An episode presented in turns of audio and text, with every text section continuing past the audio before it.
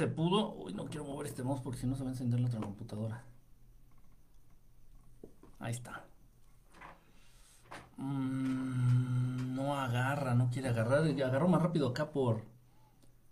Agarró más rápido acá por Instagram. Ya entró, creo que ya entró. Ya entró acá por Facebook. Y bueno, intenté transmitir desde Periscope, pero otra vez no.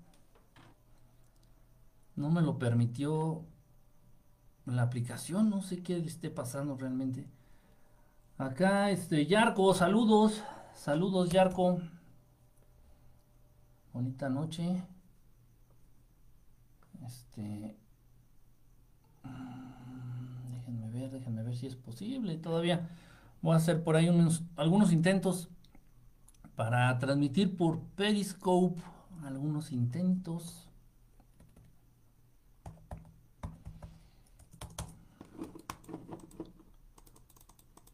Aunque no va a ser cosa sencilla, no va a ser cosa fácil. Uh, bueno, en fin. Pues muchísimas gracias a todos los que se vayan a conectar ahorita a la transmisión, se vayan a unir. Eh, ya tenía, ya pues debo varias, ya les debo varias transmisiones, pero bueno, ha estado complicado, el clima no ha permitido. Aquí en donde se encuentra, específicamente aquí donde está el estudio, aquí desde donde transmito, eh, se inunda fácilmente. Entonces, cuando llueve, se inunda fácilmente la calle, pero sube el nivel del agua un metro metro y medio. O sea, pasar por ahí es necesariamente llegar mojado de los pantalones, de los zapatos. Entonces está complicado, el agua se llega a meter a veces aquí al edificio, moja los muebles de las personas que viven en la planta baja, entonces es un relajo. Generalmente cuando llueve muy fuerte, pues se cierra la calle y el acceso nada más es para la gente que vive aquí y ponen tablas. Es un relajo, entonces no se puede. Eso ha sido en parte. Luego otra parte, pues también he tenido mucho trabajo, mucho, mucho que hacer, este, muchas cosas, muchos, este, pues que hacer es del hogar, que hacer personales que he tenido y, y en fin. Pero bueno, créanme, créanme que en cuanto puedo yo hacer transmisión lo hago y si pudiera hacer transmisión diario lo haría diario, pero se me complica un poquito. Eh, por acá, Blasida Rodríguez, buenas noches desde Argentina. Un abrazo allá a todos nuestros hermanitos de Argentina. Hermoso, hermoso lugar. Eh, Osvaldo Velázquez, Lara, saludos hasta Colombia. Silvina, también, Silvina también de Argentina, me parece, ¿verdad? De Argentina. Leti, saludos. Néstor, anda por acá el señor Néstor. Ya tenía ratón que no te leía en vivo, mi querido Néstor. ¿Cómo andas? Pues qué padre poderlos ver. Eh, y bueno, les digo que las cosas no se dan de manera aleatoria, las cosas no se dan por accidente. Estos días, pues, algunos de ustedes saben a través de los grupos que ustedes mismos han creado, déjenme subirle el brillo aquí al, celular para, para poder ver, porque no veo nada. Entonces, eh, a través de los grupos, algunos de ustedes han creado algunos grupos. Eh, saludos, soy Otumás, Otumás hermano, un abrazo aquí por Instagram. Eh, a través de los grupos que han creado ahí por Facebook, si no estoy equivocado, eh, pues algunos de ustedes se han enterado de algunos acontecimientos que han surgido, que han, que han, que han pasado, algunas cosas que han pasado a lo largo de estos días, entre ayer y entre hoy, estos últimos días. Eh, por ahí la pérdida de algunos seres queridos por parte de algunos de ustedes, por parte de algunos que forman, forman parte de la familia estelar y bueno, lamentablemente pérdidas eh, de familiares, pérdidas de seres queridos y no necesariamente por ese maldito microbio que está de moda. Aclaro, hago la aclaración. No estoy hablando específicamente de eso. Pero también, lamentablemente, también muchas personas, muchos seres queridos, muchos amigos, muchos conocidos, muchas personas que, que bueno, que a causa de esta enfermedad que está de moda, de esta enfermedad que acapara los titulares de, los noticieros, de esta enfermedad que es protagonista de los medios de desinformación masiva, pues mucha gente ha perdido la vida a causa de esta enfermedad.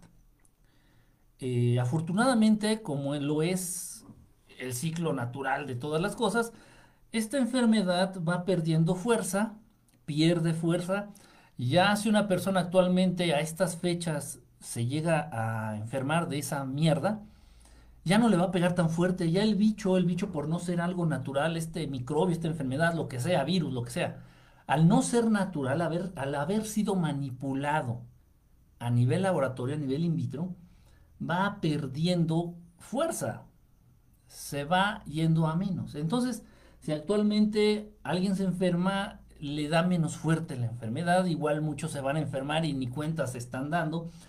Y no necesariamente enfermar, el estar infectado no quiere decir que estás afectado. Tal vez muchos de ustedes que ni siquiera tienen idea, si se hacen un examen, salen ya con anticuerpos de ese maldito microbio, de ese maldito virus o lo que sea. Porque incluso está en el aire. Todos nosotros ya hemos respirado uno, dos, tres, cien microbios, virus de esa madre, de la enfermedad que está de moda. Pero debe de ser una cantidad fuerte para enfermarte fuerte. Entonces, ya esto ya va perdiendo. Es normal, es normal, como pasó con la gripe española, como pasó en su tiempo con la varicela, como pasó en su tiempo con la poliomielitis, como pasó en su tiempo con Todas enfermedades creadas a nivel in vitro por estos hijos de puta que se creen dueños de la raza humana. ¿Para qué? Para mantener control, para mantener control, para mantener miedo, según ellos, para mantener un, este, un control poblacional que no les funciona y que no les conviene a ellos tampoco, porque ellos se alimentan de la raza humana, no les conviene que sean poquitos humanos. En fin, entonces ha ido perdiendo, ha ido perdiendo fuerza y así va a ser, así va a ser como la gripe española. La gripe española en 1920 que la medicina no estaba tan avanzada, que la medicina estaba en, la, etapa en la que se encontraba en ese entonces, esa epidemia duró dos años y medio. En el mundo llevamos ya un año con este maldito microbio. Entonces pierden fuerza, pierden este, potencia. Y ya después va a pasar a formar parte de las filas de una pinche gripa común y corriente una gripa que te afloja el moco y te apendeja dos, tres días y ya, a chingar a su madre. ¿En qué te basas para asegurar lo que dices? Ningún doctor científico ha salido a asegurar tal cosa. ¿Qué cosa? ¿Qué cosa es lo que, te estoy diciendo? Si te vengo a asegurar algo aquí es porque así es. Así es, a mí no me gusta eh, hablar de algo que no sé, no me gusta y no soy científico y no soy médico. Simplemente comparto lo que a mí se me comparte. Y aparte hay que tener un poquito de sentido común, ¿no? Aparte hay que tener un poquito de, de lógica, les repito. Hay que ver la manera, hay que ver el comportamiento, las... ¿Cómo se estoy pensando en inglés?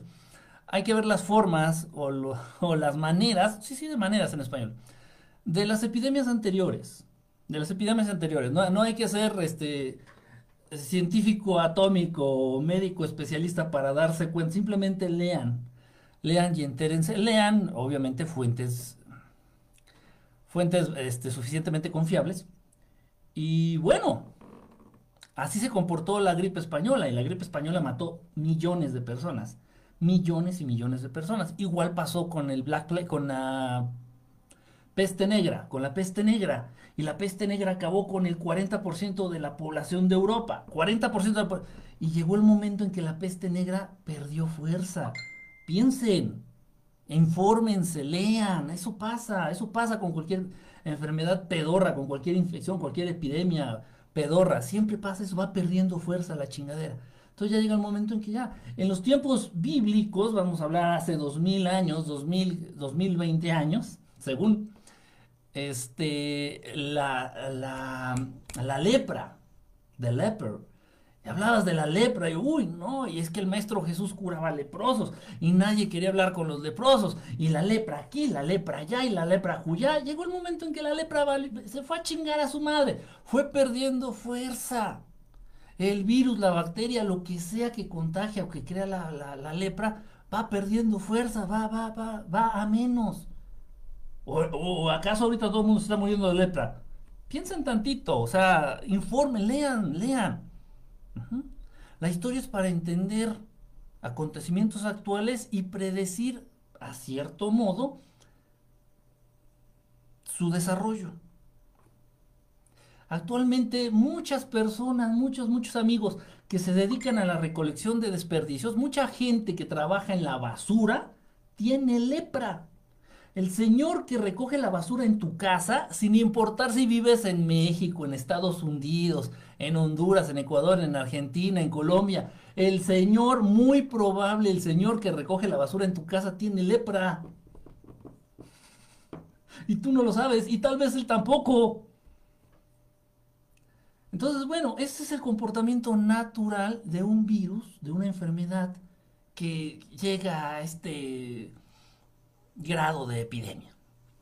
En fin, entonces, bueno, por la razón que sea, en, los últimos días, en los últimos días, eh, pues bueno, se ha hablado mucho de esto, ¿no? Pérdida de seres queridos, por, por la razón que sea, por enfermedad, por accidente, por, por cualquier cosa.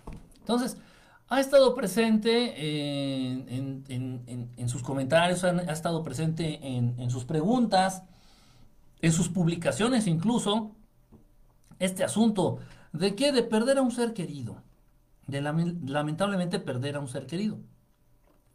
Ahora bien, hay que estar bien, eh, bien centrados, hay que estar bien, bien, este, hay que ser objetivos.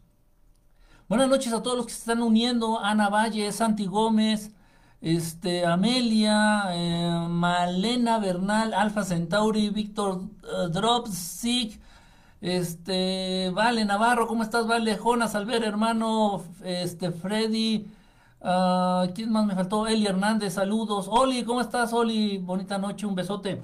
Y por acá está Cruz, Hilda Laura. Y Cruz Hilda Laura Lore, fotógrafa, eh, anda por acá también por Instagram. Bueno, eh, entonces les comentaba, ay Dios, se perdí aquí la, imagen. Ay no, ya, andamos otra vez de vuelta.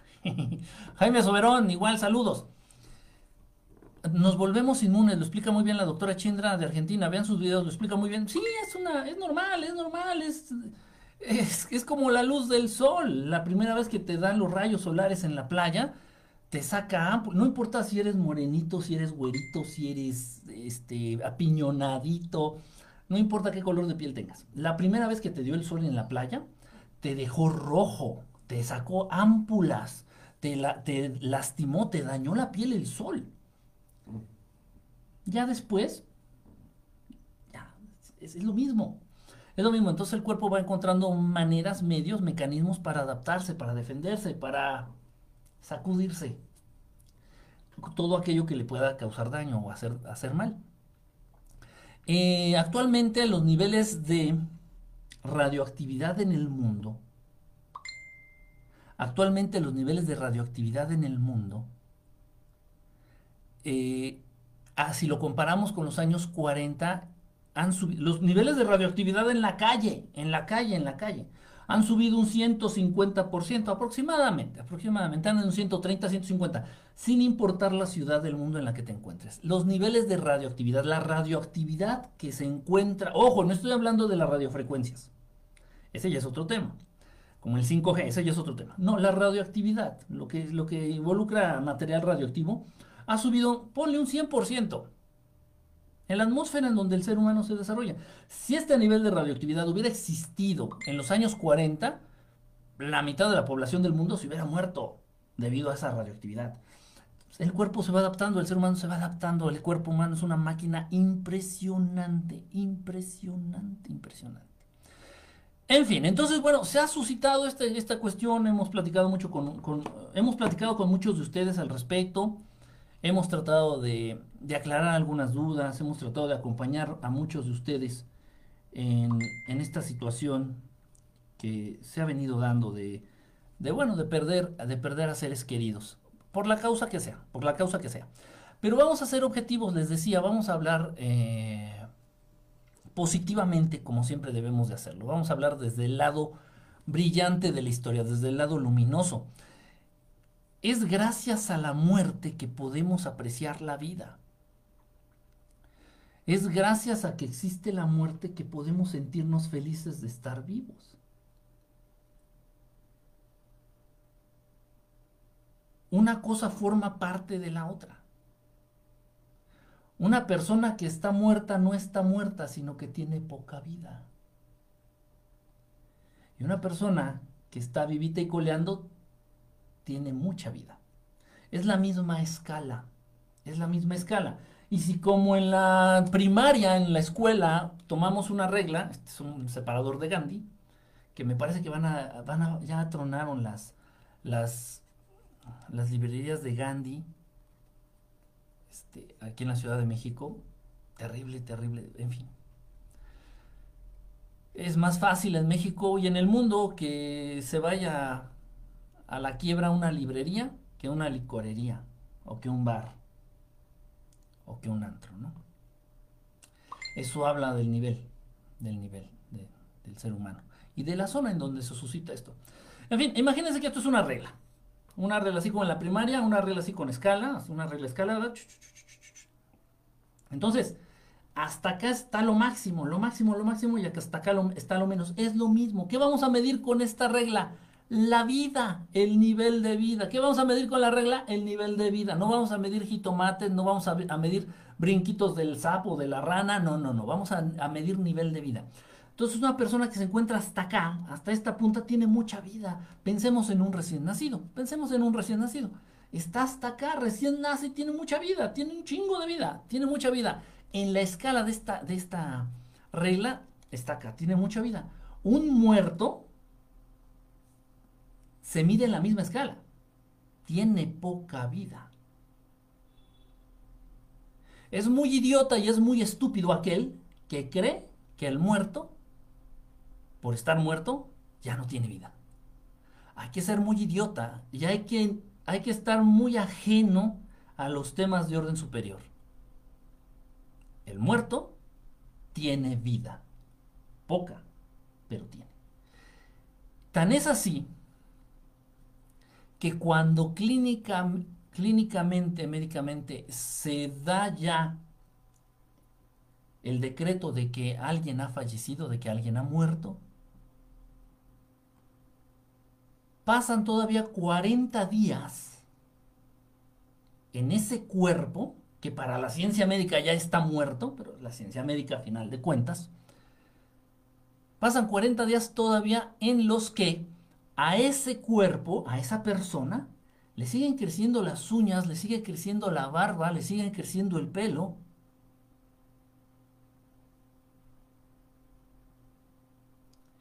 Y muchas, muchas, muchas de sus células siguen llevando a cabo procesos que, que hacía cuando estaba con más vida. La vida, entiéndase entonces, no es algo que se pierde en un segundo. La vida es algo que se va perdiendo paulatinamente, poco a poquito poco a poquito.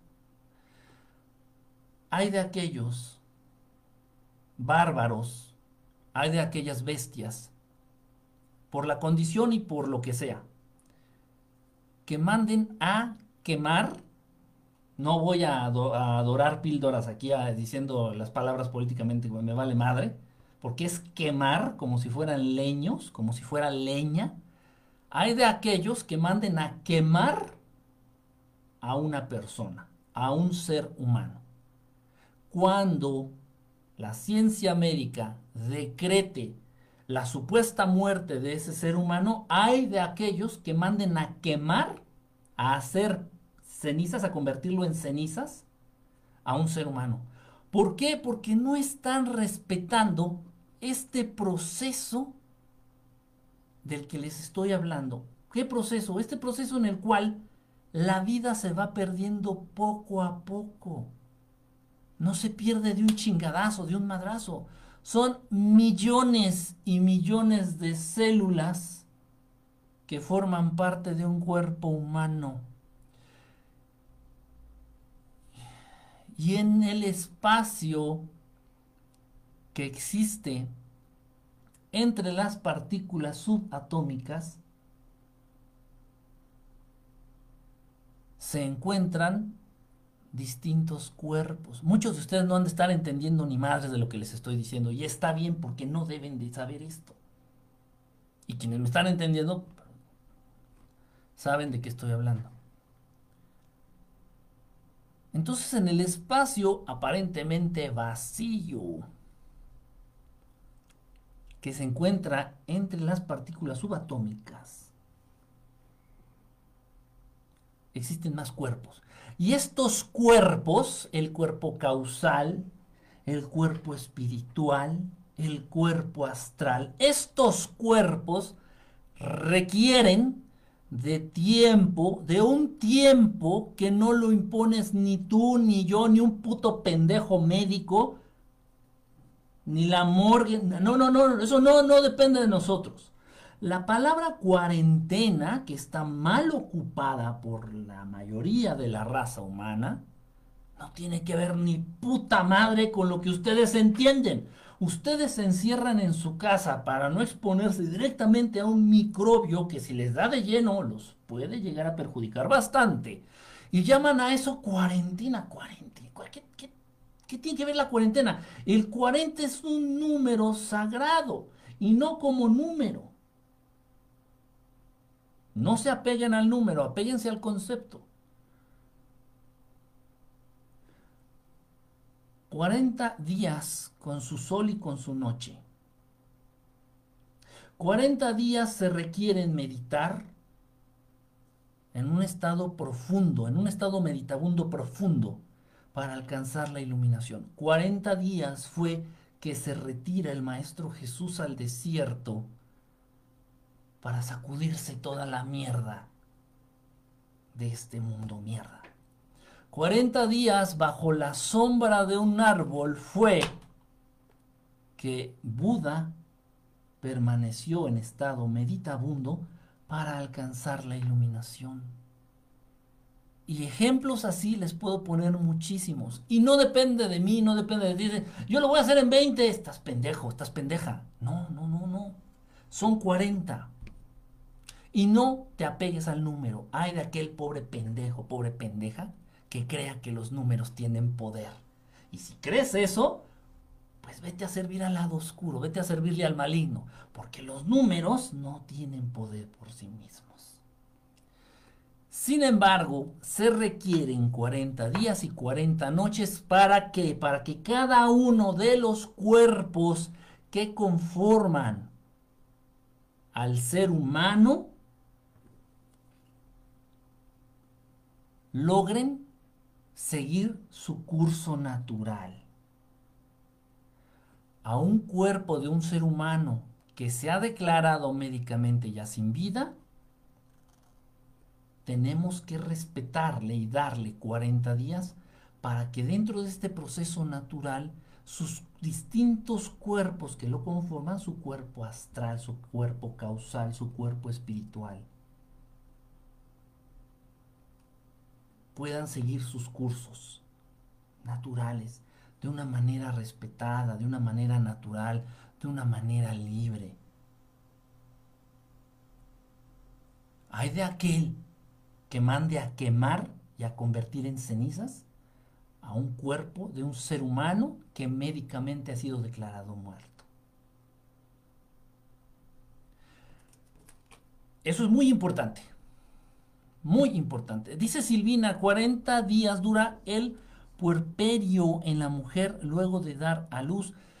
Sí, de hecho la cuarentena también, eh, cuando la mujer recién da a luz, tenía que permanecer 40 días aislada. También. Eh, acá, ¿quién anda por acá? En eh, Rivero Cabrera. Rivero Cabrera, saludos, saludos, saludos, un abrazo. Dice, una vez leí algo así de microtúbulos, que en ellos se encontraba la vida a nivel físico-químico.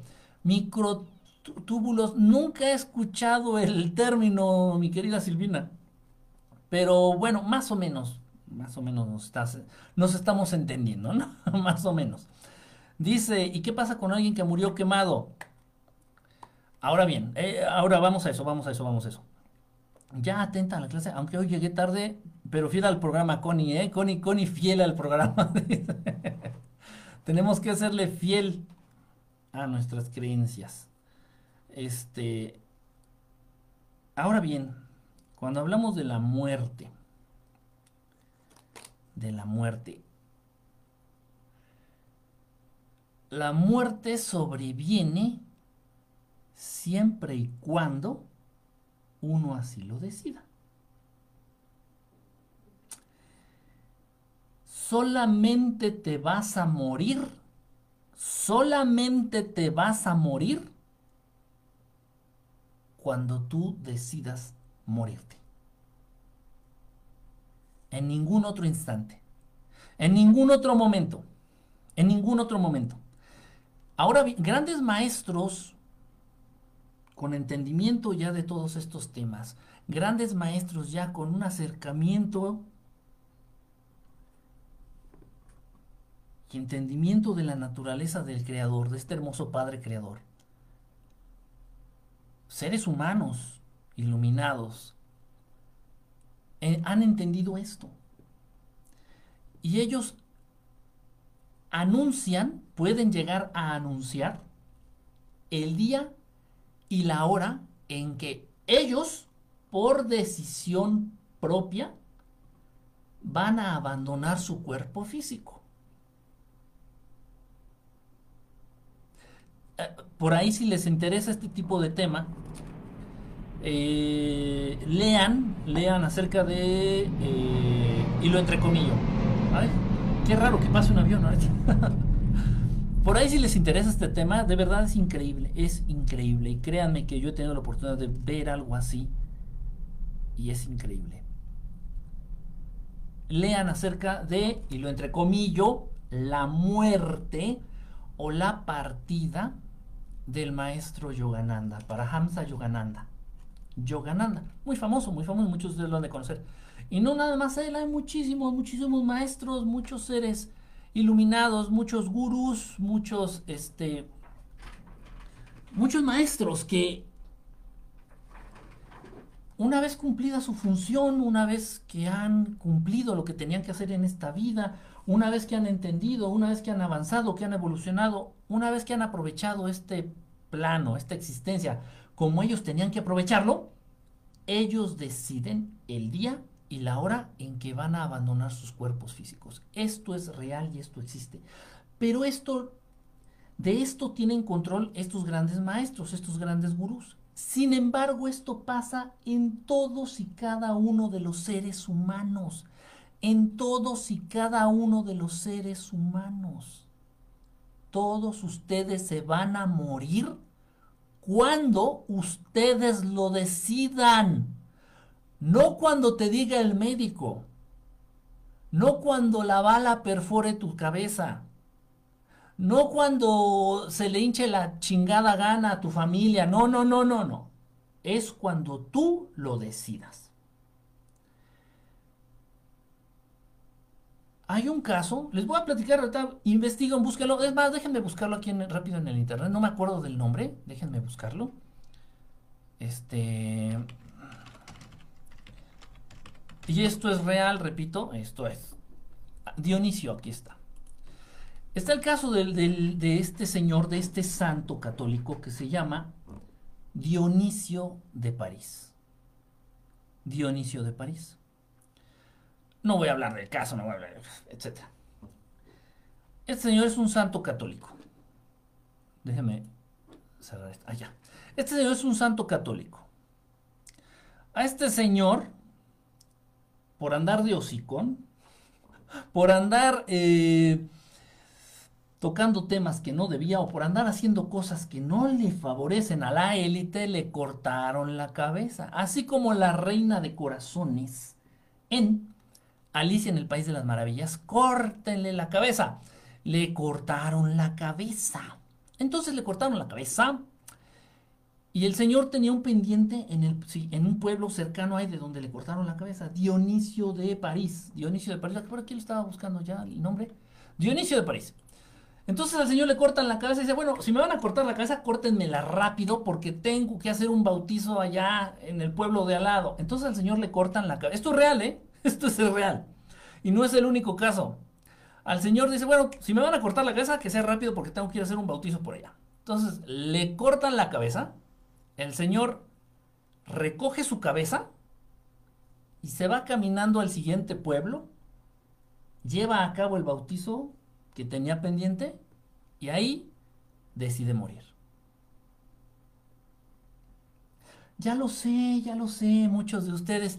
Pero te cortan la cabeza, ya no puedes vivir. ¿Y quién te dijo eso? Y si te cierran un cuchillo, ya no puedes... ¿Y quién te dijo eso? Ok, ok, tal vez médicamente, sí, ¿cómo se va a estar? Te cortan la cabeza y cómo se va a estar nutriendo el cerebro de sangre si el corazón ya no puede bombear al cerebro? Dices, ¿cómo? Sin embargo, la regla es la regla. La regla es la regla. Y la ley dice que la muerte sobreviene única y exclusivamente cuando lo decides.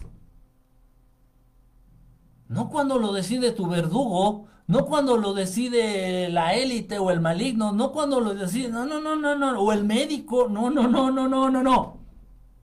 Cuando lo decides tú, única y exclusivamente.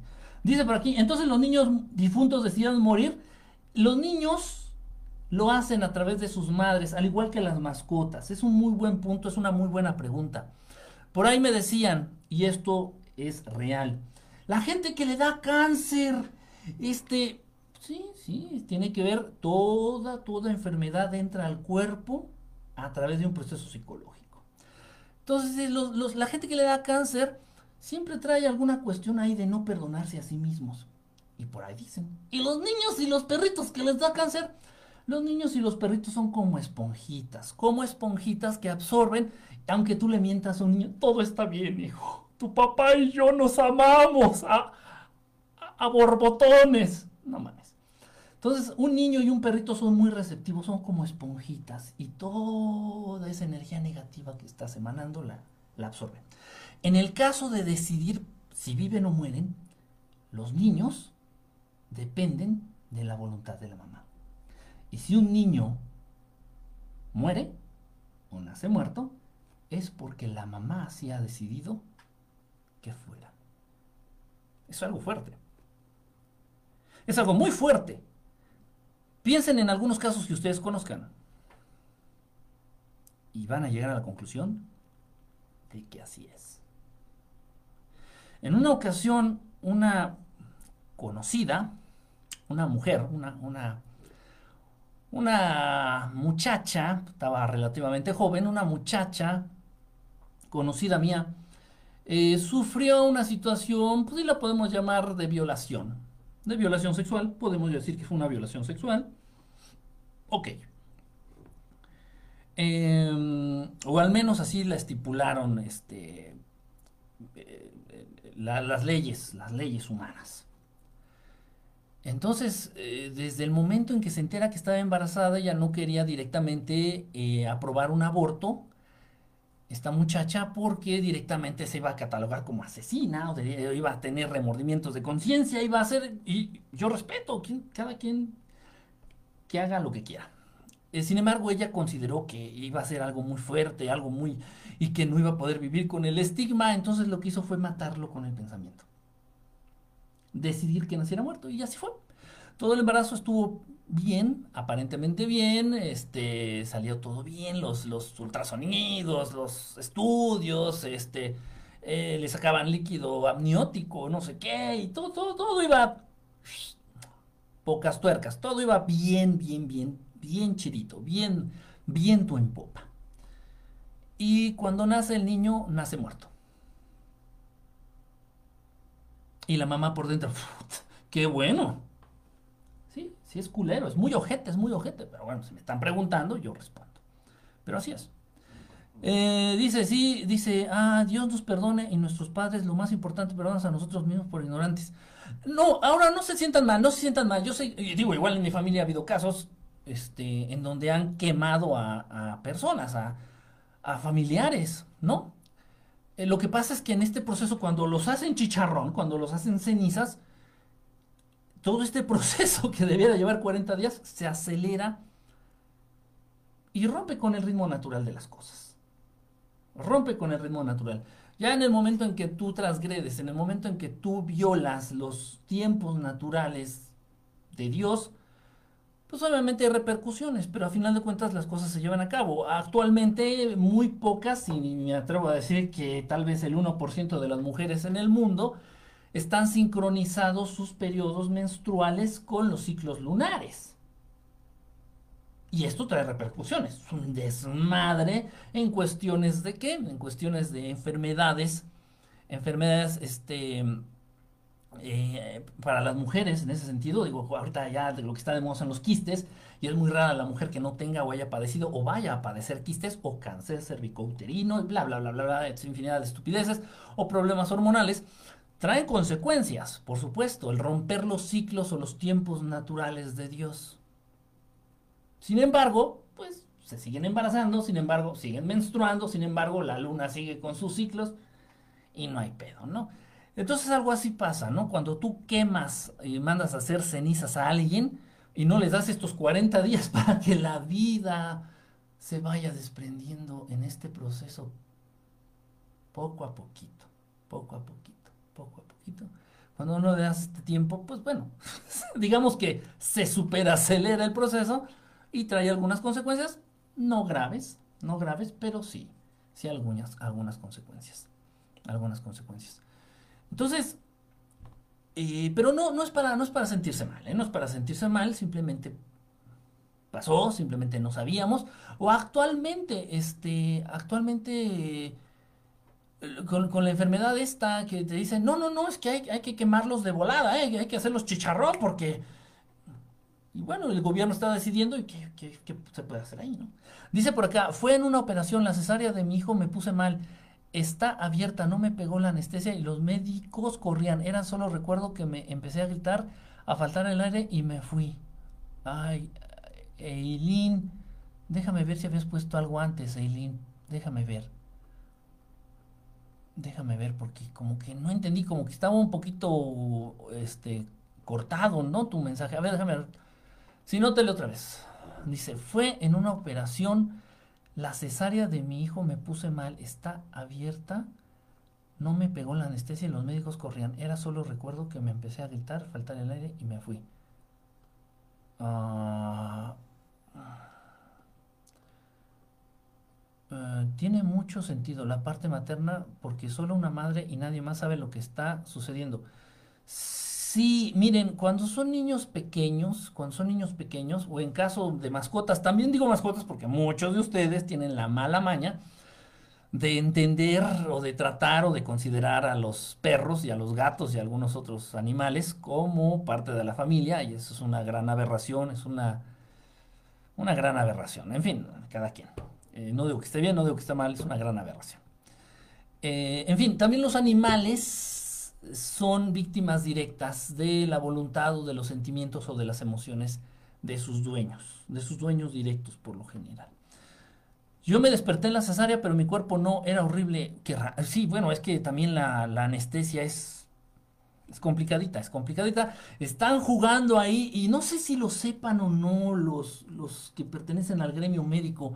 Están jugando ahí con un punto, una línea muy delgada entre el plano astral y el plano físico con la anestesia, ese requería de otro, de otro, de un programa especial. Sí, de hecho, cuando volví mi cerebro no estaba del todo conectado, porque me hablaban los médicos al oído, no escuchaba. No me podía mover ni hablar hasta el rato, como si se te hubiera subido el muerto, como si fuera una parálisis, parálisis de estas este, paranormales. ¿En qué cambia si la muerte fue de imprevisto por enfermedad? Aplica los 40 días. Sí, los 40 días se deben de dar, los 40 días se deben de respetar. Es lo ideal, es lo ideal. Si la muerte sobreviene en un accidente o de manera repentina, muy, muy, muy repentina, paz, pasa así. ahorita de pronto se te cae el techo, paz. Puede darse el caso que la persona en su situación ya astral, en su situación ya de no física, no esté consciente que está muerto, que está muerta. Entonces ahí se tendría que hacer algo. Se tendría que intervenir para poderle darle paz, para poderle darle, eh, para poder darle eh, un curso, para, poder, para poderle eh, informar y que lleve el curso natural que debe de llevar generalmente en los lugares, generalmente en los lugares en donde se ha dado una muerte repentina, así como en un accidente, una cosa así, una muerte rápida, así que nadie se le esperaba, ni el mismo muerto, Generalmente serán situaciones de que se aparecen este, apariciones espectrales, apariciones de fantasmas, apariciones de espíritus, eh, apariciones o manifestaciones ectoplásmicas ah, en esos lugares. Es muy raro y yo ya se, lo, se los he comprobado y se los he demostrado a muchos amigos, compañeros y conocidos que andan ahí de mamones diciendo que no, vamos al cementerio a buscar fantasmas. En los cementerios no hay fantasmas. en los cementerios hay cuerpos de gente que ya sabía que estaba muerta. Nadie se muere en el cementerio. o sea, es tonto. Lo que podemos encontrar en un cementerio son fuegos fatuos. Los fuegos fatuos existen. Son como flamitas que se generan a partir de todos los gases que emanan los cuerpos en descomposición que están enterrados. Fuegos fatuos se les conoce. Eh, pero fantasmas no, esos no son fantasmas. Los fantasmas es un proceso físico totalmente comprobable y entendible y demostrable. Buen tema, saludos. Gen Alba, ¿cómo estás, hermano? Eileen hizo un comentario de que ella estuvo en el, en el túnel hacia la luz, cerca de trascender, y regresó. Ah, no, esa, esa parte no la leí, Jonás. Qué bueno, gracias por. Gracias, gracias por, por, por aclararme. Y no sé por qué. Yo sabía que me estaba muriendo, pero si le dije a esa luz, Señor, déjame ver a mis hijos que de ser fue cuando regresé. Tú decidiste regresar, mi querida Eileen. Tengan muy en claro esto, tengan muy en claro esto. Nuestro hermoso Padre Creador no es un Dios de muerte. Tengan cuidado con lo que dicen, seamos cautos, seamos listos, seamos inteligentes. Dicen, ah, bueno, es que mi familiar o mi amigo o fulanito se va a morir cuando Dios quiera. Dios no quiere que se muera, deja de decir pendejadas.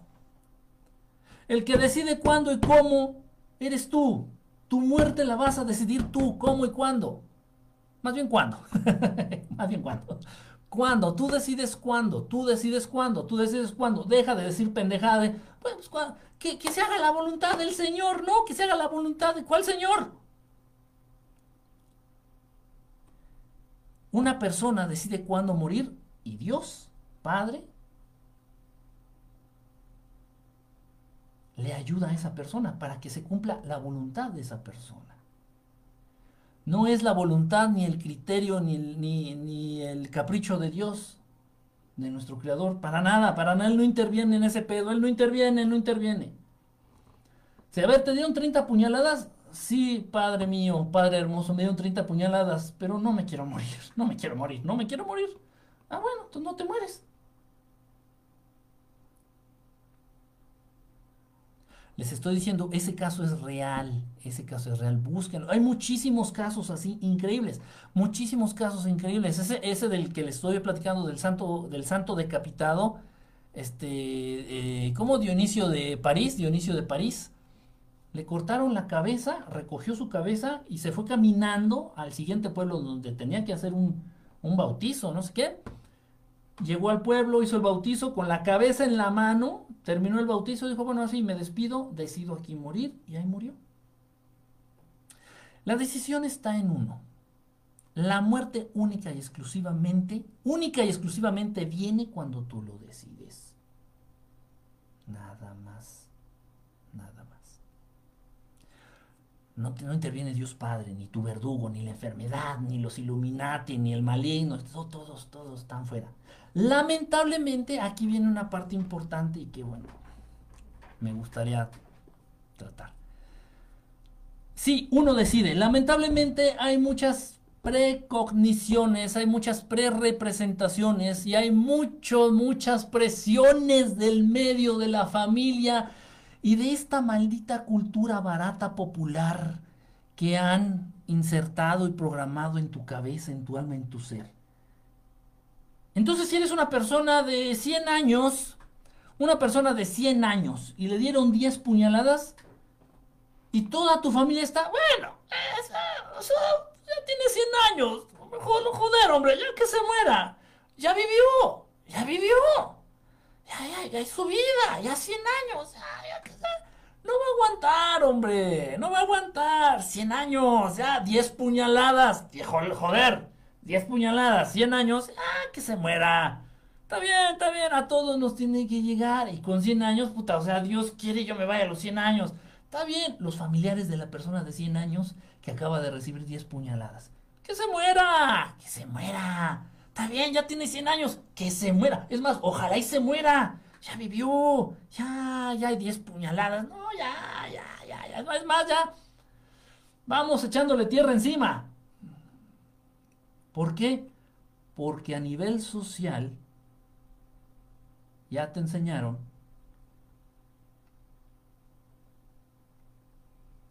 que los seres humanos no deben de durar tanto, no deben de vivir tanto.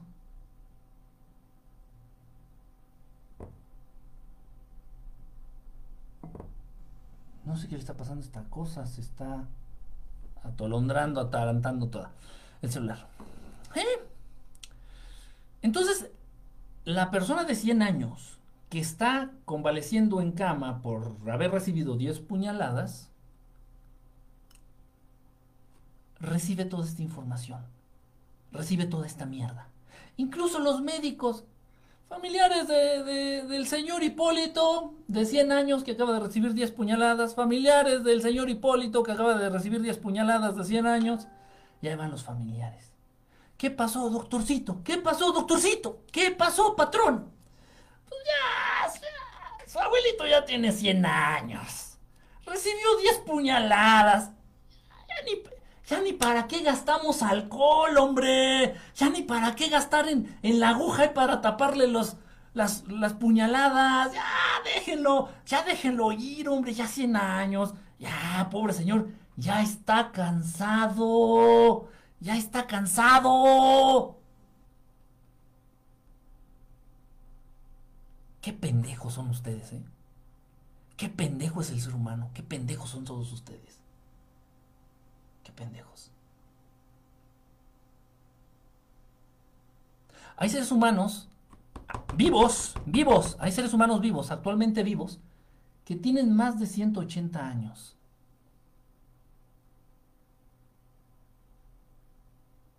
Pero claro, si a los si, tuvieran toda esta precognición, si tuvieran toda esta programación que traen la mayoría de ustedes, si uno de estos personajes a los 120 años se hubiera raspado los codos, puta madre, con 120 años, no, ya me raspé el codo, era, no, se me va a infectar, ya tengo 120 años, ya déjenme morir, ya 120 años, se me raspó el codo, mira, mira, traigo bien raspado, mira, hasta se me infectó, mira, traigo bien infectado.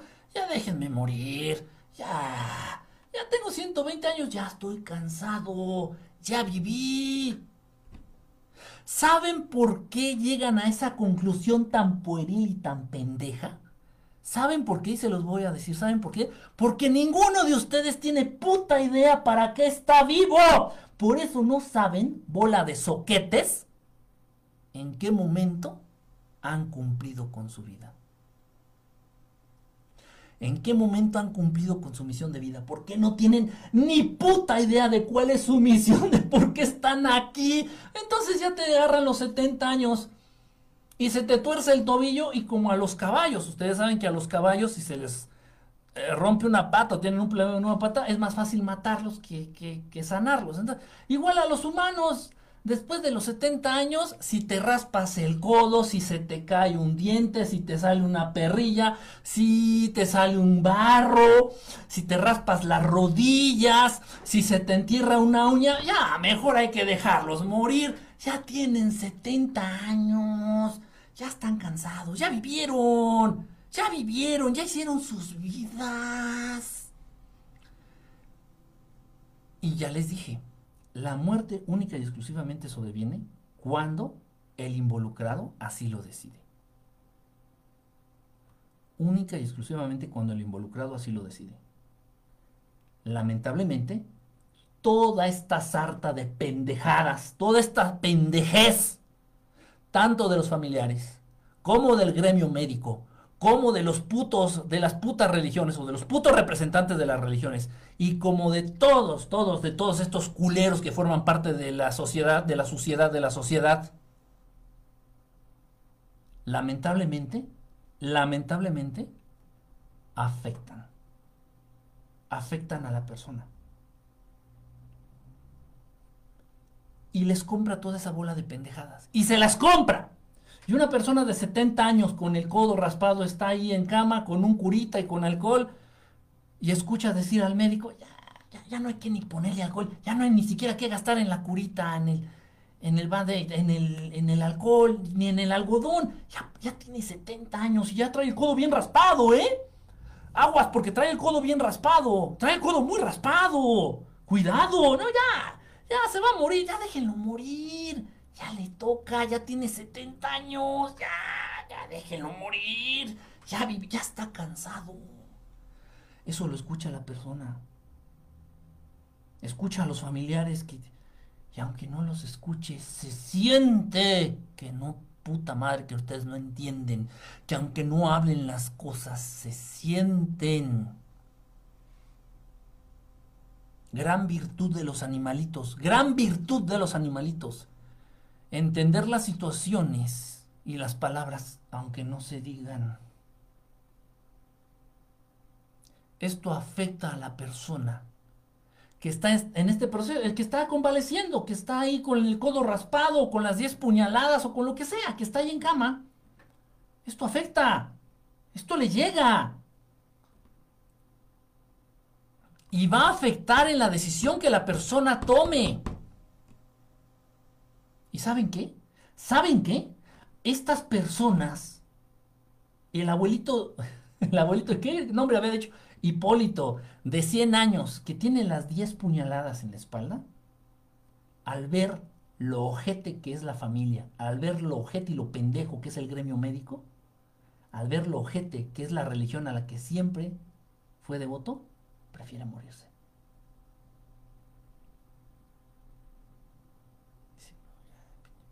¿Para qué me quedo? ¿Con estos pinches ojetes de familia? Chinguen a su puta madre. ¿Para qué me quedo? ¿Para qué estos pendejos son los que me van a curar el día de mañana? Si ya nada más ven que entro y que tengo 100 años y hasta ellos mismos me empiezan a aventar tierra. ¿Para qué me quedo? ¿Para que la pinche religión puta de mierda a la que le fui fiel durante no sé cuántos años también ya me esté enterrando? Ya chinguen todos a su puta madre. Mejor me muero. Se van. No como al santo que le cortaron la cabeza, ¿verdad? Él tenía todavía cosas que hacer allá en el pueblo de al lado tenía por ahí que llevar un bautizo, entonces recogió su cabeza después de ser decapitado, recoge su cabeza, se fue caminando, no sé cuántos kilómetros, eran kilómetros, no había combis o, buses o microbuses. se fue caminando al siguiente pueblo con su cabeza aquí cargando, hizo el bautizo y ahí decide él morir. Este proceso, repito, se da y se ve muy marcado, se ve muy marcado en, en grandes maestros que han ya alcanzado entendimiento de todas estas cuestiones. el maestro Yogananda decide, decide abandonar su cuerpo físico en una fecha, en una hora específica. Y me parece que fue después de dar una conferencia en Estados Unidos, si no estoy equivocado. Creo que sí. Eh, el maestro Yogananda dio una, una, conferencia, en la conferencia dijo que iba a ser la última que iba a dar en su vida, le anunció a sus personas cercanas, ahorita yo voy a, a partir, ahí les encargo el changarro y se fue. Y su cuerpo, creo que tardaron 20 días en, enterrarlo, nunca entró en estado de descomposición. Porque como fue un acto consciente, 100% consciente, este acto, este proceso de 40 días se hizo en un segundo, porque así lo decidió él. Él decidió despojar su conciencia su existencia, su cuerpo causal, su cuerpo astral, su cuerpo espiritual y otros más, él decidió hacerlo en ese instante de sopetón y así lo hizo.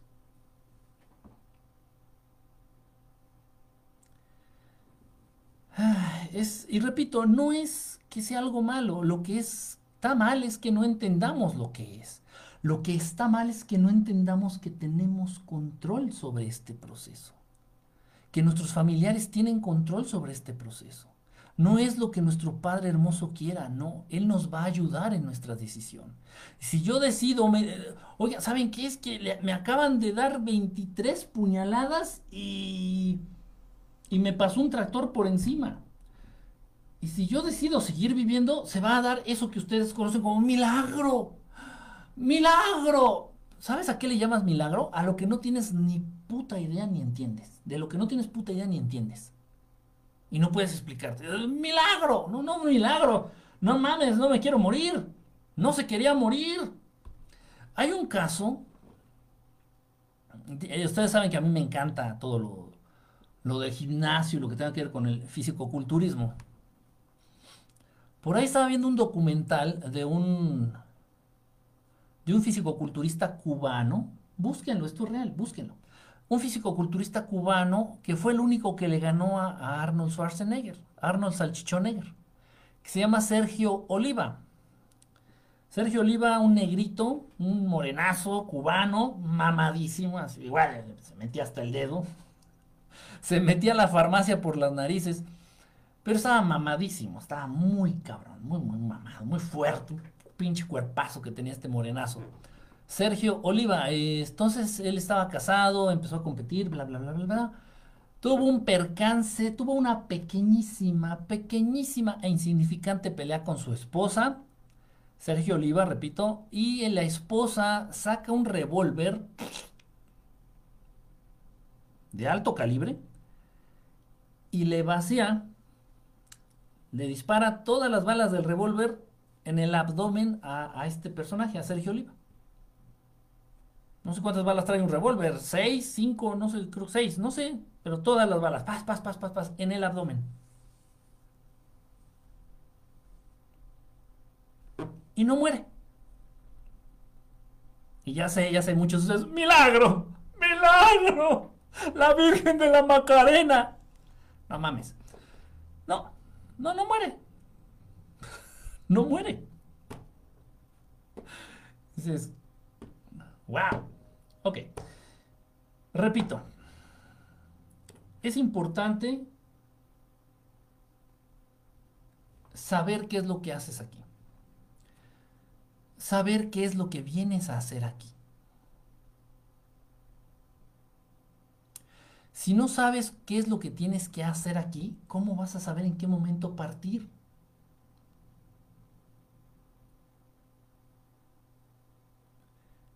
Y cualquiera puede llegar y decirte, no, uy, no, no, imagínate, era de grueso calibre, Jonás, ¿eh? Era de grueso calibre. 38 me parece. No, estaba cabrón, o sea, está cabrón, o sea, es una historia que no la crees. O sea, yo cuando me enteré de eso, digo, ah, no mames. En serio, todos, todas las balas de un revólver en, el abdomen, se las disparó en el abdomen y de cerquita, ¿eh? No, no crean que hacía 30 metros, no. Hacía quemarropa a 2, 3 metros. La esposa, su esposa a él. Pinche vieja loca. Y no se murió. No, no, no decidió, no mames. Si quieres, tírame un pinche carro encima, pero no va a morir. no quiero morirme.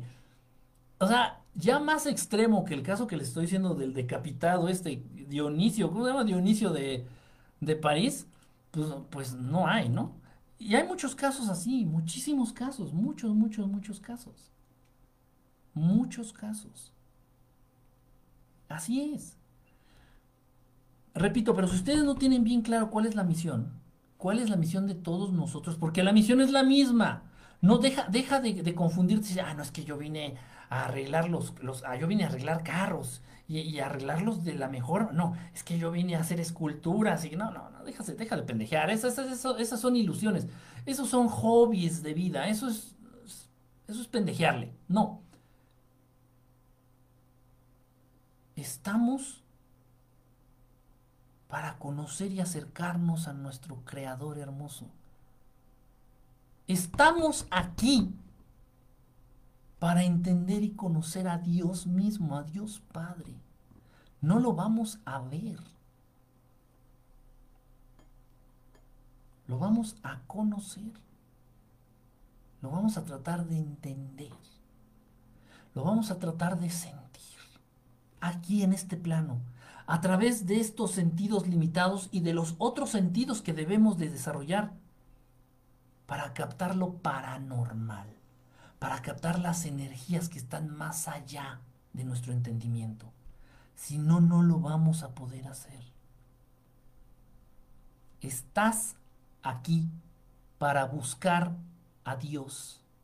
No estás aquí para casarte o para tener hijos o para ser mamá o, para tener comprarte un carro o para conocer Europa y los de Europa conocer América y las morenas ser güeras y las güeras ser morenas. Estamos aquí para conocer a Dios. Y si la muerte tuviera que sobrevenirnos a todos los que estamos aquí conectados en este momento, pues no, digo, no, no, me falta mucho. Me falta mucho por entender a este hermoso Padre, me falta mucho por conocerlo, me falta mucho por acercarme a Él, me falta mucho. Me falta mucho. ¿Qué es lo único que te puede arruinar la muerte? Tu necesidad de Dios. Lo único que puede arruinar tu muerte es tu necesidad de Dios.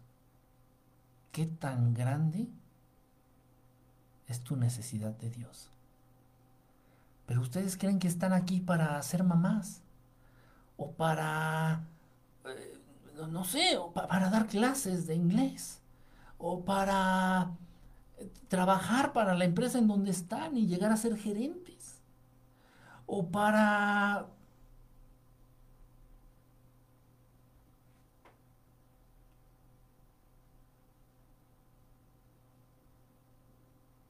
Y ya cuando eres gerente dices, ya me puedo morir en paz. Ya cumplí lo que vine a hacer. Y cuando eres mamá y tus hijos se van, se casan, te, te abandonan, porque así está. Y los pinches escuincles de mierda ya están siendo programados así en la actualidad. Abandonar a los padres, negarle a los padres la fortaleza de la juventud de los hijos y negarle a los hijos la sabiduría de los padres. Así está diseñado el sistema. Y así lo han comprado muchos de ustedes, sus hijos o sus conocidos, y la sociedad se está yendo a la mierda, porque están comprando toda esa bola de ideas envenenadas y pendejas. Y cuando tus hijos te abandonan y te mandan a la chingada, esa pinche viejita pendeja, muérete ya, quita la chingada. ¿Qué pasó con tu misión de ser mamá? Pero yo, yo vine a este mundo a ser mamá y era, era mi, era mi, era... Pues ahora sí, dices, ahora sí ya te puedes morir. Ya fuiste mamá, ya tus hijos te mandaron a la chingada, muérete. ¿Sí?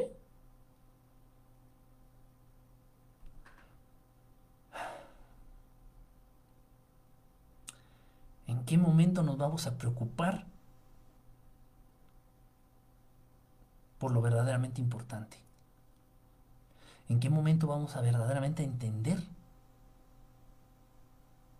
nuestra verdadera misión de vida? y dependiendo de qué tan avanzados estemos en esa misión que tenemos todos, no es mía, no es de uno, de otro, es de todos, es de todos. Dependiendo de qué tan avanzados estamos, pues que me falta todavía mucho por conocer de este padre, de este padre. A mí me falta muchísimo por entender, por acercarme, por sentirlo. Cada día, cada día avanzo un 0.01% por decir algo, ¿no?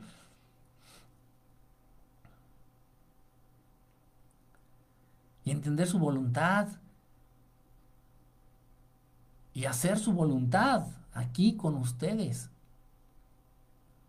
Con, la gente que vive cerca de mí, con los que me rodean.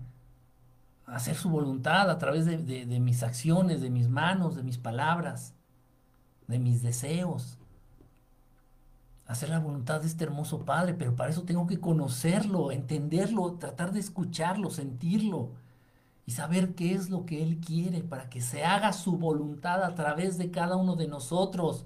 ¿En qué nivel te encuentras tú? Y si ahorita te cae un piano en la cabeza, ¿ya te puedes morir? ¿Ya? ¿Ya, ya, ya entendiste a Dios? Ya, yo ya. es hasta mi cuate, mira, yo ya con Dios ya, ya, yo ya me voy.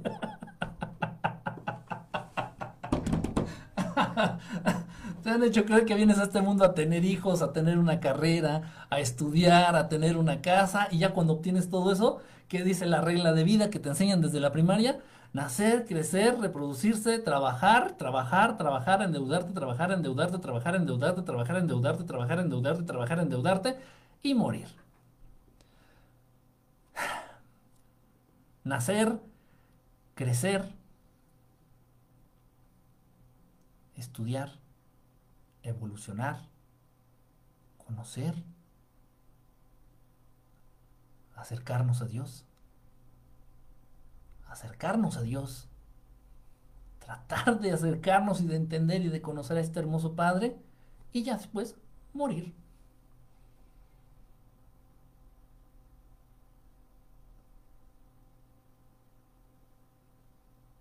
Para eso estamos aquí, para eso tenemos la conciencia, para eso tenemos la inteligencia. Seres inteligentes, seres inteligentes, conscientes de nuestra existencia y de la existencia de un hermosísimo Padre perfecto, puro amor, puro amor, puro amor. Y queremos conocerlo. El único que le da sentido a nuestras vidas. Y es lo único que puede verdaderamente arruinar nuestras muertes. No porque morir sea malo. No porque morir sea malo. Es el contraste y es lo que nos hace apreciar el tener mucha vida. Cuando mueres tienes poca vida. Y si ahorita tienes mucha vida, pues lo aprecias y das gracias y te despiertas, abres los ojos y das las gracias. Gracias, gracias porque estoy vivo y volteas a ver a tu familia. Todos amanecieron, todos están vivos. Sí, gracias, qué padre. Otro día para convivir con todos los que amo y, padre. Y vamos a conocer a este Padre que está aquí en todos lados, está dentro de nosotros. Vamos a conocerlo, cómo accedemos a Él.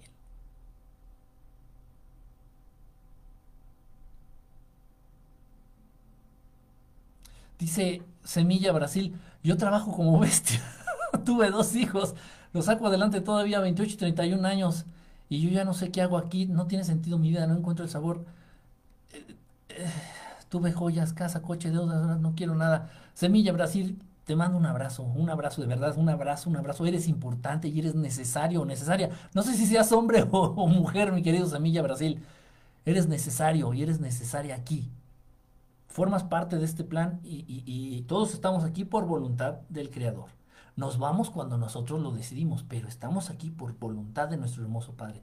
Y formas parte de este rock and roll. Y si no, no estarías si no hubieras entrado aquí a la transmisión, mi, querida, mi querido o querida Semilla Brasil. Ya es tiempo de que entiendas la verdadera misión que tienes tú y es la misma que tengo yo y que tenemos todos. La televisión te va a confundir y te va a decir, no, no, ya tu carro ya está viejo, cómprate uno más nuevo. No, no, no, tus hijos ya se van a casar, ¿cómo los vas a dejar vivir en esa posilga? Ayúdales a comprar una casa o un departamento. Y entonces es, es, lo que le dicen la carrera de ratas en inglés, de, de eh, Race of Rats. Y nunca termina, y nunca termina, y nunca termina. No, no, no, eso es mierda. Vívelo y, y superficialmente y no, no lo hagas tu vida. Porque cuando ya lo pierdes, pasa eso. Dices, ¿y ahora qué hago?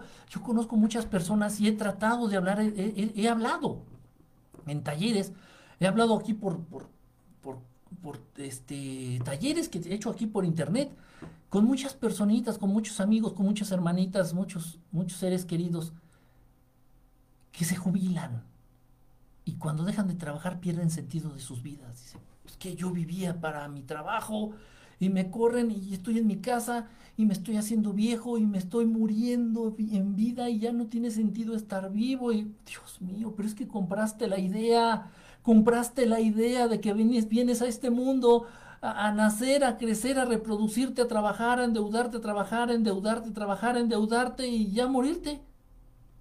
No, no, tenemos que, tenemos que darle ese rumbo trascendente, Semilla Brasil y todos los que están ahorita, tenemos que retomar, estamos a tiempo y no importa que tengas 80 años, eso es una pendejada. Y ya luego hablaremos de eso en otro programa, la edad.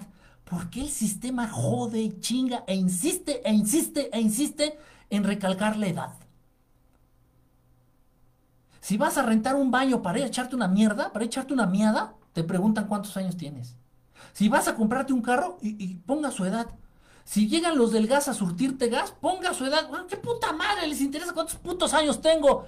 Ah, porque de esa manera se está reprogramando y recalcando en tu mente y dices, no, ya tengo 60 años, tengo 60 años, tengo que comportarme y mi cuerpo tiene que comportarse como un semiviejito de 60 años y empiezas, ay, mi espalda, pero es normal, ya tengo 60 años, ya. Por eso al sistema le empalaga, le encanta, así va a ver, que ponga su edad y pregunten cuántos años tienen. ¿Y qué puta madre tiene que ver eso? ¿Qué tiene que ver cuántos años tengo para comprarme un pinche carro? ¿Qué tiene que ver cuántos años tengo para entrar a trabajar? ¿Qué tiene que ver? Este sistema está cagado, es, cagado, este sistema es, tan cagado, está verdaderamente cagado. En fin, es tiempo de retomar el verdadero rumbo, es tiempo de retomar la misión verdadera, trascendental, la misión trascendente. No se dejen engañar. No están aquí para ser papás, ni para trabajar, ni para comprar más casas, ni para conocer el mundo. Imagínense, los que viven en Italia quieren conocer México, los que viven en México quieren conocer Italia. Y ya los que viven en Italia ya están hasta la madre de Italia. Los que viven en México están hasta la madre de México. No, es que la vida, la vida es ser millonario. ¿Y cuántos, lamentablemente, cuántos millonarios no se quitan la vida? Todos los días, todos los días. Explíquenme entonces.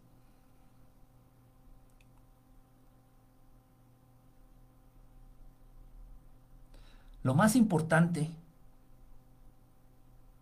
lo verdaderamente importante y lo, trascendente, no se puede ver con los ojos. No se puede comprar con dinero. No se escucha con los oídos.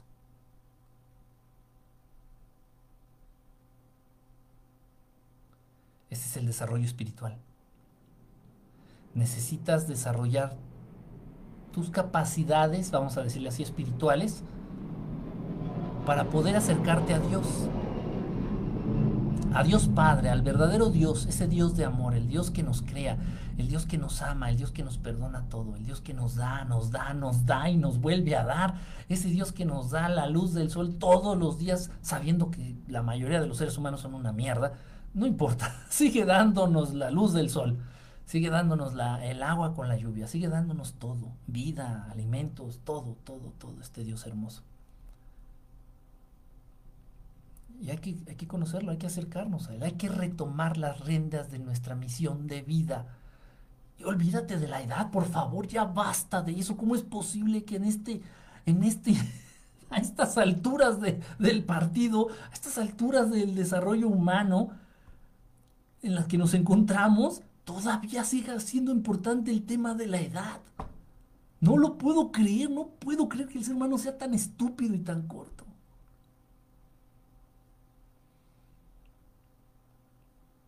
Tengo amigos, porque los considero amigos, de 70 años. Güey, vamos al gimnasio. No mames, ya tengo, ya tengo 70 años, güey. Me, me voy a quebrar, ahí se me va a romper un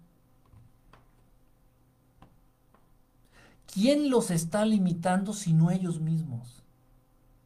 ¿Quién? Nadie. Los han programado, el sistema los ha programado, les han metido mierda en la cabeza y dicen, no, no, ya, ya, de 30 años ya debes de tener achaques, si no, no eres de este mundo. Y además dejen de eso, que si ustedes no se enferman y si no tienen achaques, ¿de qué van a y no tienen problemas, ¿de qué van a platicar con la gente que conocen? Porque a nadie le gusta hablar de Dios, porque a nadie le gusta hablar de, ovnis, porque a nadie le gusta hablar de, de cosas importantes. A nadie le gusta hablar de espíritu, a nadie le gusta hablar de, de verdades de orden superior. Qué hueva.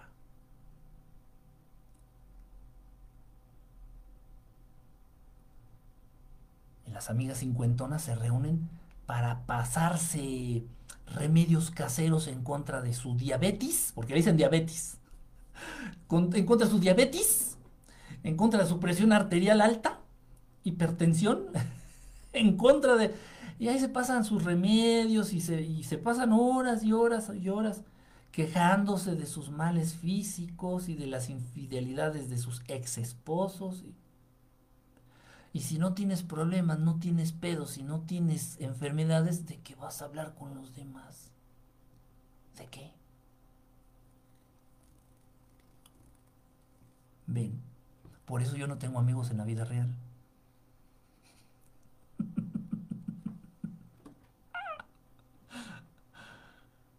Tener casa es trampa del ego, pero todos merecemos un espacio donde echarnos un pedo a gusto. Sí, sí, tiene razón. Pero no hay que hacerlo nuestra misión de vida. Si se puede bien, si no, chingar a su madre. Si se puede bien. Si se, puede bien, y si no. Mujer de 54 años, estás en, estás en la mera juventud. Estás en la, en la mera. en lo mero bueno este, Semilla Brasil, estás en número bueno. Pues, oye, ya, ya, sacúdete, ya tus hijos ya están grandes, ya, 30 y 20, algo así, ya, ya están grandes, ya. Siguen siendo tus hijos, ámalos mucho, abrázalos, aconsejalos, dales todo tu amor y tu apoyo. Pero ya también, y es más, también a ellos les puedes abrir los ojos, no se claven en esas misiones o en esas tareas de vida que no son importantes y que al final del camino te van a dejar una oquedad, un vacío interno que duele. Duele. Y tengo amigos conocidos, conocidos, repito, que se jubilan y les duele el alma. mi, mi vida era mi trabajo, mis compañeros de trabajo, mi rutina. Y me lo quitaron todo de un día para otro. Y me quiero morir. No podemos seguir siendo tan ignorantes. No podemos seguir siendo tan víctimas de lo que estos hijos de puta quieren hacer con nosotros. No podemos, no podemos. ¿Y saben qué es lo mejor? Que Dios es gratis. Dios es gratis.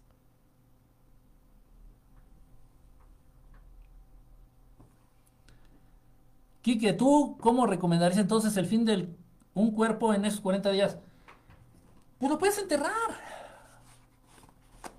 Puedes hacer, depende de sus creencias, eso yo respeto mucho, pueden ser depende de sus creencias, háganle su misa o sus rezos o no sé qué le hacen a los cuerpos ahí. Y ya luego, este, respetando el cuerpo, respetando el cuerpo, lo puedes, este, lo pueden envolver en una sabanita blanca, una sabanita, pues, este, perfumada con algún aceitito, un olor rico, así que le gustaba a la persona, este, en vida y envuelvan a la persona en esta sabanita blanca y, entierren a la persona en un cajoncito como se debería de hacer, ¿no? y ya la persona, no importa si está aquí a nivel de tierra con nosotros o enterrado, su cuerpo va a llevar sus procesos, ¿no? Majo, no te había leído, sí o sí te había leído, no me acuerdo, Majo, un, un besote, mi querido Majo, hoy Nada más abrir los ojos, le he dado gracias por poder respirar un día más. Así debe de ser, mi querida Majo. Así, ya ven, eh, aprendan, aprendan de lo que dice Majo. La muerte no es mala. Lo malo es que no tenemos ni puta idea de qué es la muerte. Y no tenemos idea tampoco de que tenemos el control de eso. Y el estar aquí un día más, estando consciente de que un día no vas a estar, te hace apreciar más cada día. Te hace apreciar cada, cada rayo de sol que ves. Cada bocanada de aire que te echas, consciente, porque estás consciente, porque el ser humano vive como si fuera a ser eterno. Porque el ser humano vive como si fuera a ser eterno. Cuando estás consciente de que estás dentro de un ciclo, aprendes a agradecer mil veces más las cosas. Y una actitud de agradecimiento acarrea, atrae, vibra en más cosas buenas.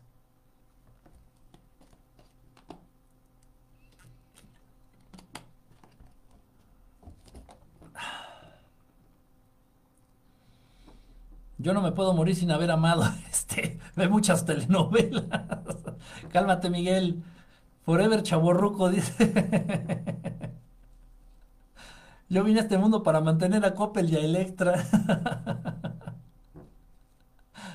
Kike, con solo el hecho que has explicado la importancia de poder respirar, he visto grandeza de lo simple y natural, la respiración. No, eh, Jason, ahí te estás metiendo en un tema, hermano, que aparentemente muchos van a decir, ay, no mames, la respiración. La respiración es un tema, es un issue que lleva años o décadas estudiar a los grandes maestros. Sobre todo maestros de origen humano. La respiración es la conexión del mundo físico con el mundo astral. La respiración.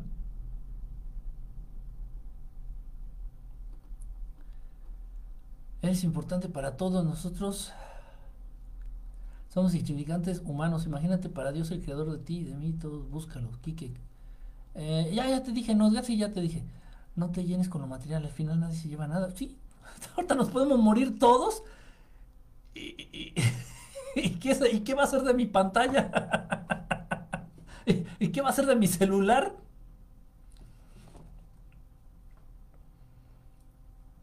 No caigamos en la trampa, de verdad, de verdad, de verdad, se los digo. Digo, yo no gano nada, no les estoy, entiendan, yo no les estoy vendiendo nada.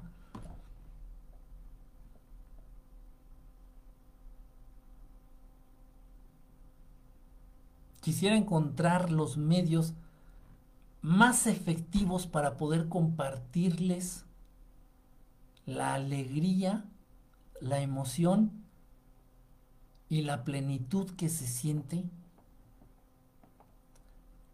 al vivir buscando a Dios.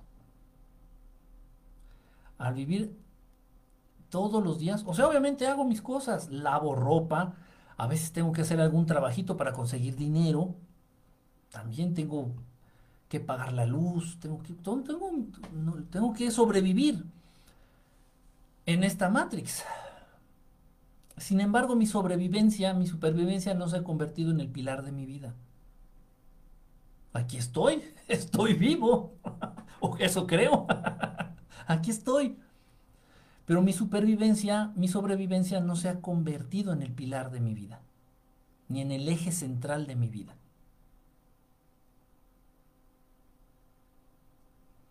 Y si tuviera una mansión en Beverly Hills, ninguno de ustedes se enteraría, porque no la traigo encima de mí, no la traigo cargando, ni la traigo presumiendo. Y si no tengo ni dónde dormir, tampoco ustedes saben.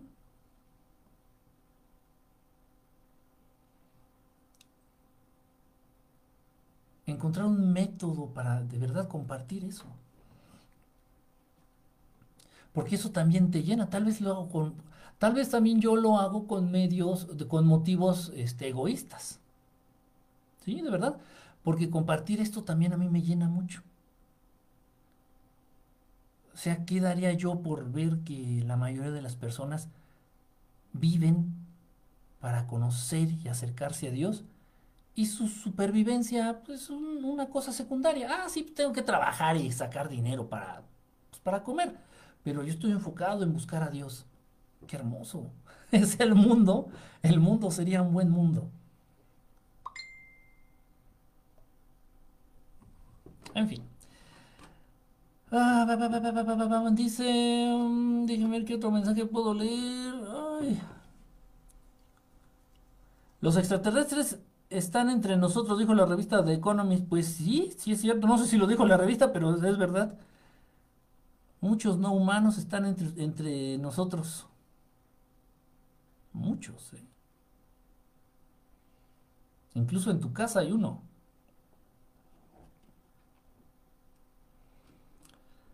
todos los días agradecer. Sí, sí, sí, sí. Estas cosas nos las deberían de enseñar desde muy niños. Sí, sí, sí. Estas cosas nos las deberían de enseñar en la, en la, escuela. Esto es más importante que aprender a sumar.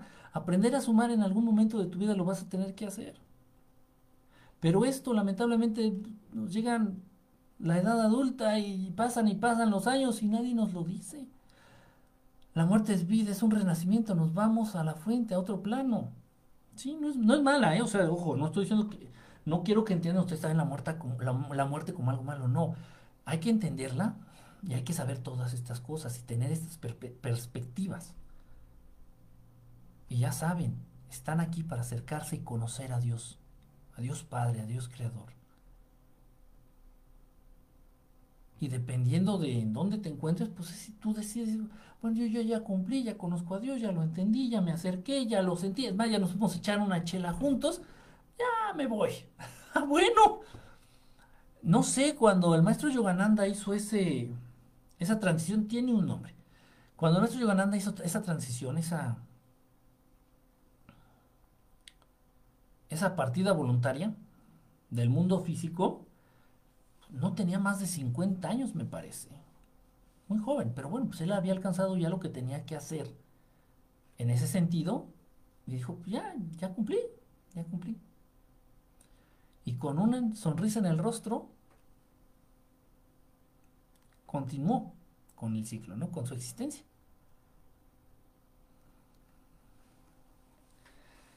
Híjole, hay tantas cosas que decir, hay tantas cosas que entender.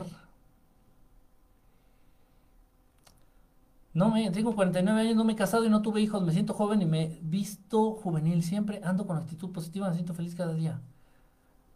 Ah, ¿por qué no hablo de lo que tú dices? y bueno, va a ser porque soy diferente. En cambio, ellos, hijos, problemas, enfermedades, exactamente, exactamente, exactamente. No ser que estén vivos, pero viven como si estuvieran muertos. Mucha razón, Amelia, mucha, mucha, mucha razón. De verdad, todos han puesto, etiquetado tanta estupidez han hecho esas negativas, destructivas milenios y así estuvimos. Sí tenemos que despertar, buscar, leer los grandes maestros.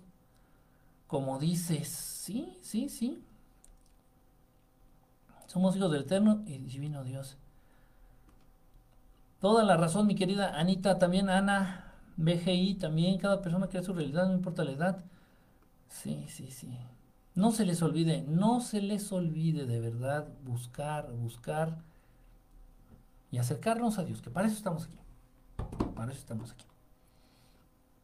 Y esa es, a final de cuentas, ay, me eché un agua de papaya y me cayó como pata. Tenía una papaya, un cachito de papaya y dice agua, pues muy pesada, haciendo como una, comí una torta, así, un, sándwich grandote. A final de cuentas, esa es la misión de, de lo que yo hago. Esa es la misión de mi misión gran parte, la mayor parte de la misión que tengo. Concientizar a la gente, a las personas de que están aquí para buscar a Dios. Dicen, ¿por qué hablas de ovnis? Porque es una ayuda, que es, es un paso. Hay mucha gente que no cree en Dios porque a Dios no lo puedes ver, a Dios no lo puedes oír. Como mucha gente no puede ver a los, a los ovnis, como mucha gente no puede ver a los fantasmas. Pero el mundo que ves representa solamente un 2% de la realidad. El 98% de la realidad no la puedes ver. El cielo está inundado de naves. A tu alrededor hay cientos de seres, entre ángeles, entre, entre seres buenos, entre seres malos, pero no los puedes ver. Pero eso no quiere decir que no existan. Entonces mucha gente cae en el error de decir, ay, Dios no existe. A ver si existe Dios, a ver que venga y que, y que llene mi botella de agua. no entiendes la naturaleza de Dios. No has entendido la naturaleza de Dios, ni quién es, ni qué es Dios. Pero el que no lo veas no quiere decir que no exista. Ah. El que no te responda o el que no logres escucharlo no quiere decir que no te escuche. Yo ahorita aquí en el estudio, aquí donde estoy, aquí en vivo, siendo las no sé qué, casi la una de la mañana, aquí en la Ciudad de México, yo aquí donde estoy. Si empiezo a hablarle a los, a los hermanos, a los amiguitos allá del espacio, a estos hermanos hermosos del espacio, a los extraterrestres buenos, Y les empiezo a hablar desde ahorita, desde ahorita les empiezo a hablar, desde ahorita les empiezo a hablar, les empiezo a llamar con la mente. No les voy a gritar. Ellos responden y vienen. Y se van a poner encima aquí de mi patio, aquí del patio que está acá atrás. Para salir. O en la calle. Así, arribita. Si estos hermosos hermanos, estos amigos allá del espacio, te escuchan a ese nivel, imagínate cómo te escucha Dios. O los grandes maestros, en su caso como el Maestro Jesús. La gente está atravesando una grave crisis de fe. La gente está atravesando una grave crisis de credibilidad porque viven en un mundo donde se les ha enseñado y donde se les ha convencido que no deben de creer en nada más que en el dinero o en aquello que pueden ver, tocar, probar, saborear o escuchar. Y eso no es relevante, eso no es importante. Ahí es donde me ayudan, donde me ayudo y me ayudan, porque lo hacemos en equipo, estos hermanos del espacio y en algunas ocasiones también hermanos, amigos del mundo espiritual. Para demostrarle a los seres humanos que las verdades o los fenómenos que no pueden ver existen. Y del mismo modo existen los grandes maestros. Del mismo modo Jesús, el mismo Jesús, el Maestro Jesús es real y nos escucha y del mismo modo Dios Padre, Dios Creador, Dios Amor, nos escucha y nos ve. Cuando llegues a entender esto, vas a empezar realmente a vivir. Única y exclusivamente en ese momento. Te vas a colmar de lo que verdaderamente es el amor de estar vivo.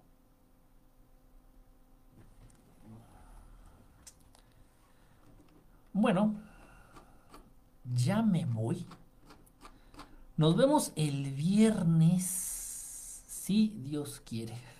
Yo sí quiero. Si la lluvia nos deja y si las condiciones se dan, nos vemos el viernes.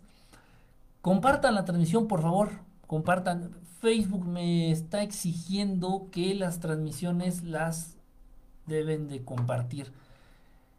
No sé cómo está el rollo, pero bueno, el chiste es que por favor, si pueden, si está en sus manos compartir la transmisión por ahí, si tienen, si pertenecen a un grupo, o tienen un grupo, o con sus amigos, lo que sea.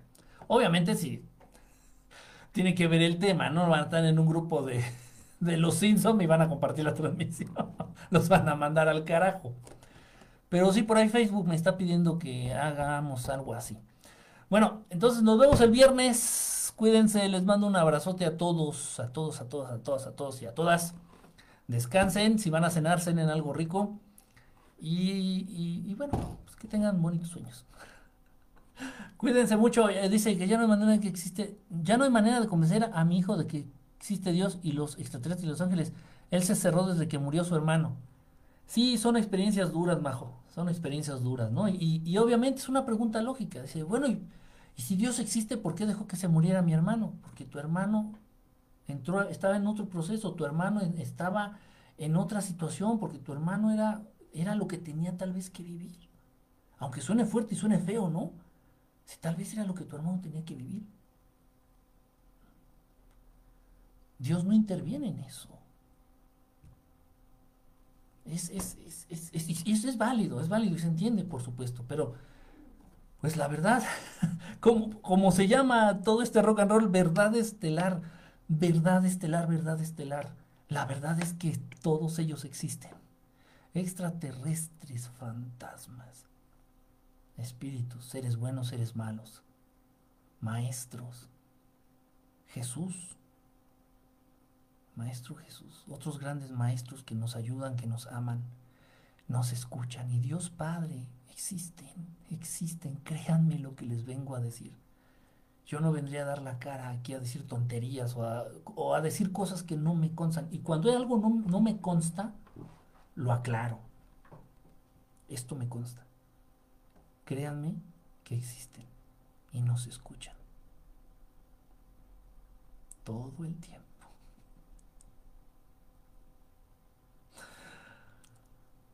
Bueno.